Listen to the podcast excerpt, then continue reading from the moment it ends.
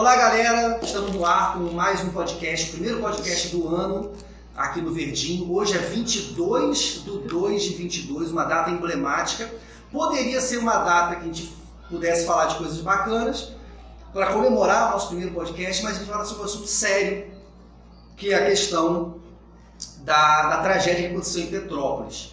E aí, eu quero saber de vocês, meninas, como é que vocês viram o, essa tragédia? Como é que vocês receberam essa notícia? Mas antes, eu quero que vocês se apresentem aí para o público. Quem são vocês? Qual a turma de vocês? Fala aí. Pode começar. Oi, eu sou Giovana Morgado, do nono ano. Ah, oi, meu nome é Gabriela, também do nono ano. Ah, sou Isabela, do nono ano também. E eu sou Ana Clara e adivinha, nono ano também. Todo mundo.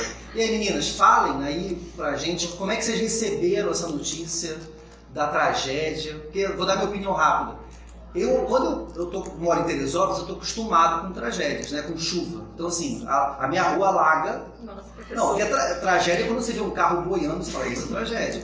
Na minha rua, é, é clássico, é, um- é um- uma descidinha. Então, assim, faz um, um vale e a água sempre enche.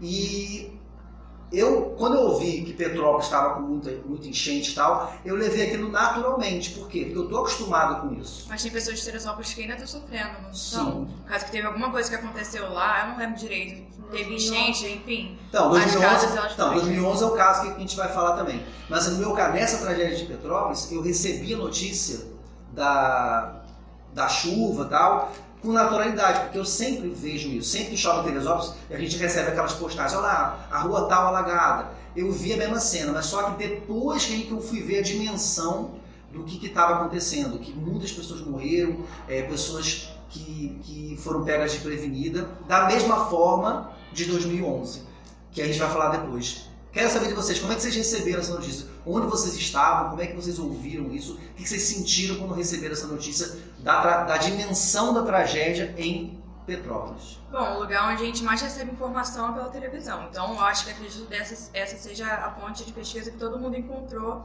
para saber, sa- é, reconhecer o coisa de Petrópolis. Eu fiquei chocada, porque ah, no dia anterior tinha chovido, é, tá certo, chovido muito aqui em Guapi, e a minha rua, ela literalmente ficou cheia, assim, a- é, passando da calçada.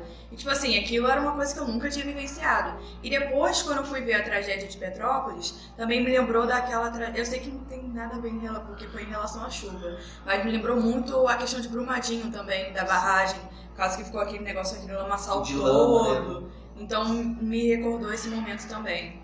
Você.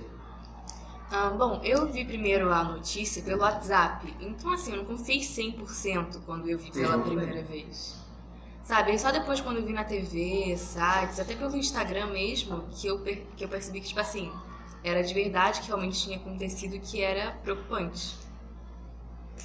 Eu vi a notícia pelo Instagram, porém, como Gabi, eu também não confiei. O problema é que foi aparecendo mais vídeos das tragédias que aconteceu dos alagamentos, depois passou no Jornal Nacional e o número de mortos só aumentava, cada minuto só aumentava.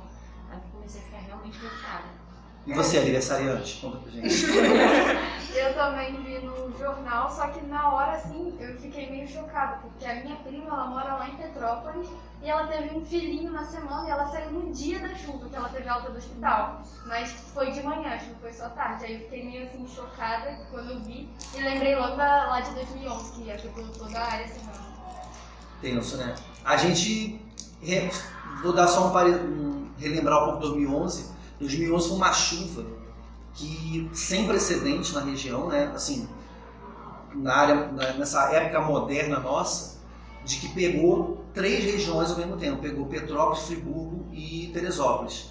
E aí eu tava em casa no dia da, da tragédia de Petrópolis, de Teresópolis, no dia de 2011, e a gente choveu pra gente que estava no centro de Teresópolis, choveu normal, aquela chuvinha, alagou a rua, pá. Mas quando a gente acordou, a gente ouviu o silêncio. Estranho, né? Ouvir o silêncio. E a gente achou estranho. Sem luz, às nove da manhã, os sinais de, de telefone celular zerado, as torres estavam todas zeradas, não tinha sinal de celular. Aí a gente falou, peraí, choveu bastante ontem. Tá sem luz e tá sem celular, alguma coisa aconteceu. E a gente começou a ouvir helicópteros. Aí falou, cara, não tá normal. Aí quando a gente, quando voltou a luz, a gente botou na, na, na Globo News, e aí a gente foi entender a dimensão da parada. E aí eu lembro de uma cena que eu fui lá no Pedrão, né, que é um ginásio municipal, e via pessoas caminhando, parecia zumbi, todo com lama, semi-nus, assim, que tava, foi de madrugada lá em Teresópolis, né? As pessoas andando, andando junto assim lama, lama pura, e chegando todo ensanguentado, todo ferrado, chorando. E, e, esses relatos também tiveram lá em Petrópolis, nessa, nessa tragédia, pessoas andando todo enlamaçado, né? E aí me, re, me remeteu. Aí eu fiquei muito comovido.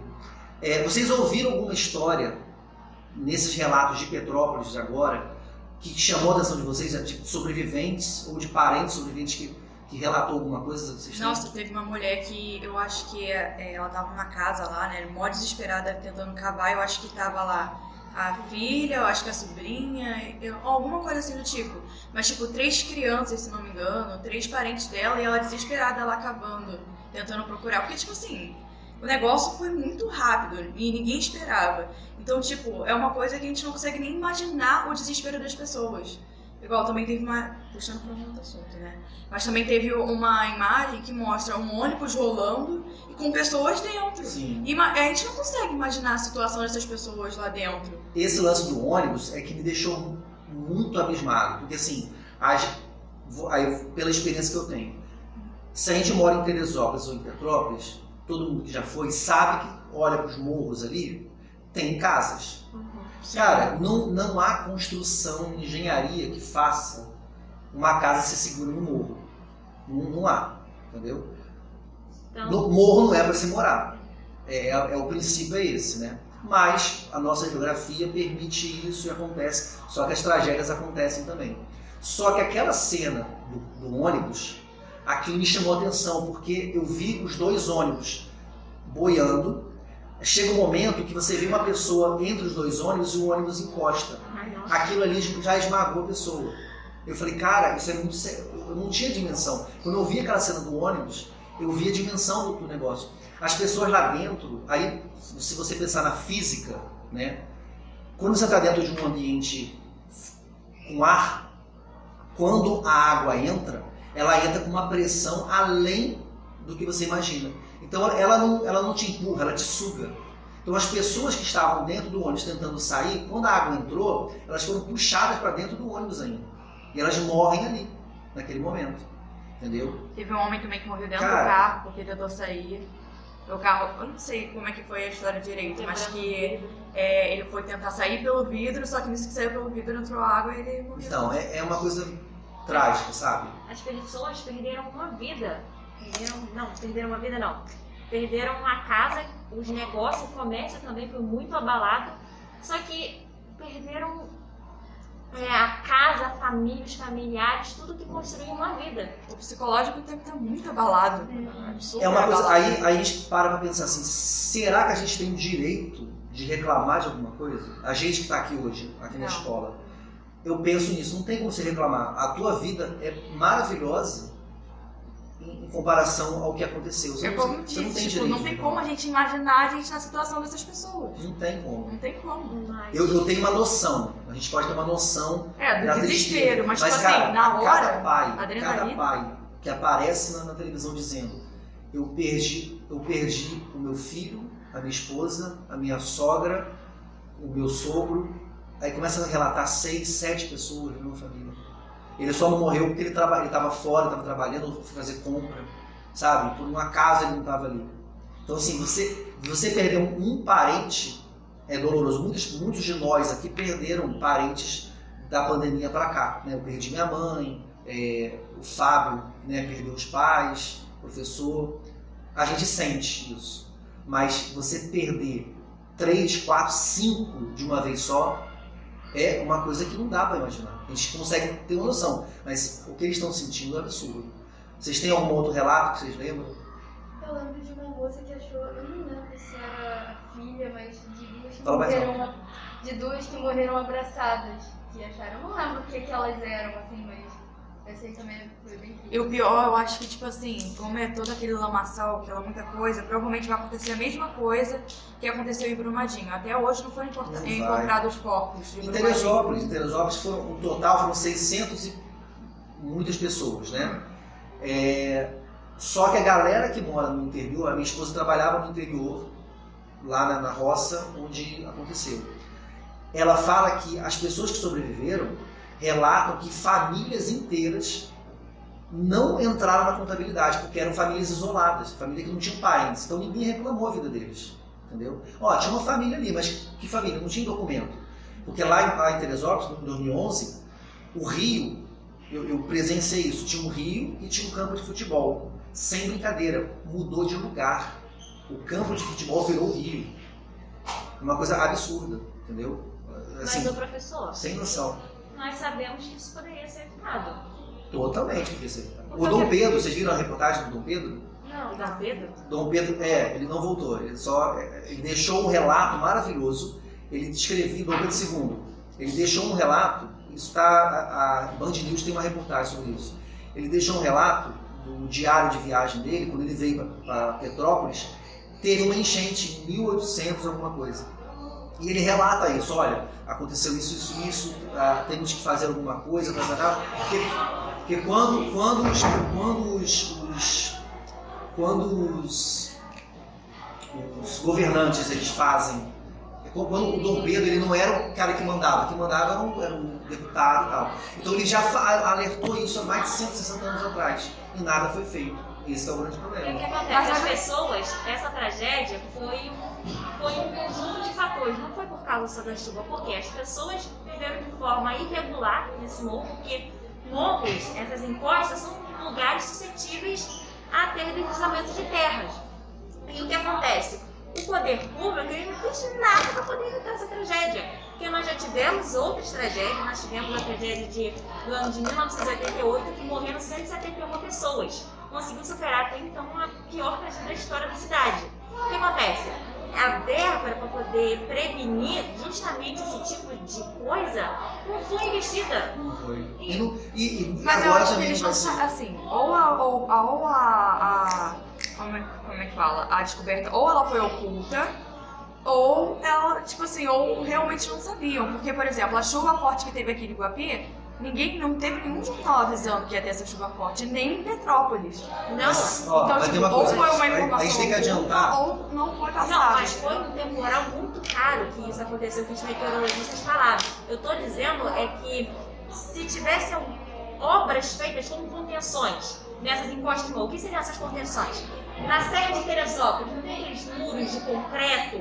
Então, poderia ter evitado, poderia ter evitado um número maior de óbitos. Mas as, Mas, mas, esse- a- mas as existem muitas casas que moram em morro. Igual, se você for falar lá no Rio, por exemplo, existem quantos morros, quantas favelas? Não tem como tentar prevenir todas as favelas. Até porque vai vindo mais e mais casas. Bom, Mas teria que proibir esses lugares justamente. Mas onde as pessoas vão morar? Ué, o governo poderia investir em construções de moradias para poder essas pessoas terem um local adequado. Rapidamente, rapidamente. O assunto é polêmico, a gente tem que é, dar encerramento aqui no nosso podcast, porque a gente já está no horário de aula.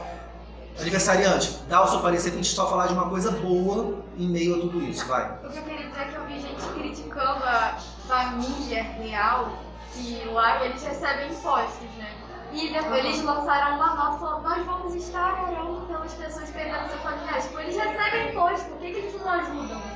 Então, aí o príncipe só falou, o príncipe falou depois que a, a parte, a família real, a, imperial, ela se dividiu.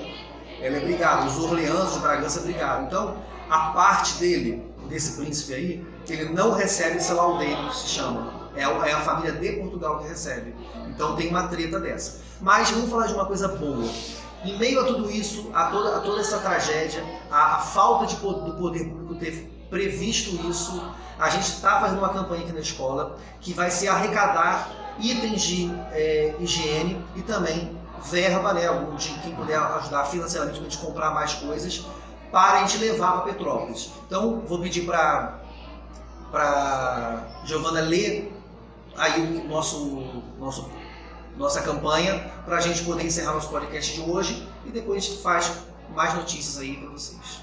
Convidamos alunos e professores a doarem itens de higiene para montarmos kits para vítimas da tragédia de Petrópolis. As turmas devem se organizar para arrecadar o, o máximo de kits possíveis para ajudar o máximo de pessoas e procure o nosso professor para poder doar alguma coisa para essas pessoas que estão necessitadas. Muito bem, então durante essa semana toda, né, de hoje até sexta-feira, né, de ontem até sexta-feira, e também durante o carnaval, a gente vai arrecadar o máximo de itens para na terça-feira, depois do carnaval, a gente montar os kits e levar para Petrópolis a doação dos alunos. A gente vai doar brinquedo também, vamos fazer cartinha para as pessoas, né, com palavras de conforto, para que é, não, não vai solucionar o problema, mas pelo menos vai dar um pouco de carinho, de atenção a essa galera que está precisando muito. Gente, foi esse nosso podcast de hoje. Não foi feliz, não foi bacana como a gente queria, mas foi informativo e a gente falou bastante coisa. Um grande abraço a todos, a gente se vê no próximo podcast. Tchau, galera. Tchau. Tchau.